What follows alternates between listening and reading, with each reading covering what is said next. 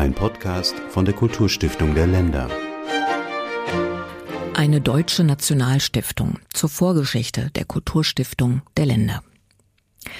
Am 1. April 1988 hat die Kulturstiftung der Länder ihre Tätigkeit aufgenommen.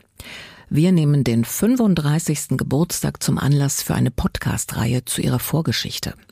Und die beginnt in den frühen 70er Jahren. Den Anfang macht Willy Brandt, der in seiner Regierungserklärung vom 18. Januar 1973 über eine auf nationaler Ebene tätige Stiftung zur Förderung von Kunst und Kultur spricht. Für alle Kunst, für alle Kunst ist der Weg in die Politik kürzer geworden und das ist gut so.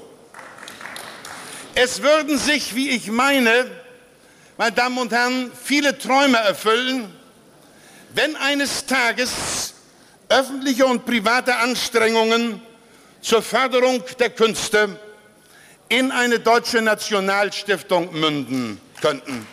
Es folgt eine langjährige Debatte im Deutschen Bundestag über den Stiftungszweck, die Trägerschaft, die Rechtsform, den Stiftungssitz, die Gremienbesetzung oder die anteilige Finanzierung durch Bund und Länder. Drei Bundeskanzler und fünf Bundesregierungen haben sich damit befasst. Und sogar ein Präsident der Vereinigten Staaten hat sich dazu geäußert. Die Debatte ist gleichzeitig eine bundesdeutsche Diskussion über die Rolle von Kultur in der Gesellschaft und die Aufgaben und das Verständnis von Kulturpolitik.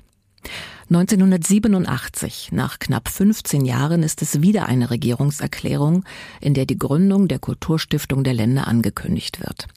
Am 18. März des Jahres erklärt Bundeskanzler Helmut Kohl, knapp drei Monate bevor die Regierungschefs der Länder das Errichtungsabkommen unterzeichnen, in einem föderalen Staat, meine Damen und Herren, kann Kulturpolitik nur in konstruktiver Zusammenarbeit gedeihen.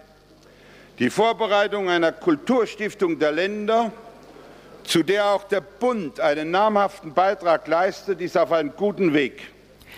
Über den langen Weg der deutschen Kulturpolitik hin zur Kulturstiftung der Länder berichten wir in einer Podcast-Serie, die wir in den kommenden Tagen und Wochen nach und nach veröffentlichen werden. Zu finden ist sie auf unserer Webseite kulturstiftung.de slash Vorgeschichte.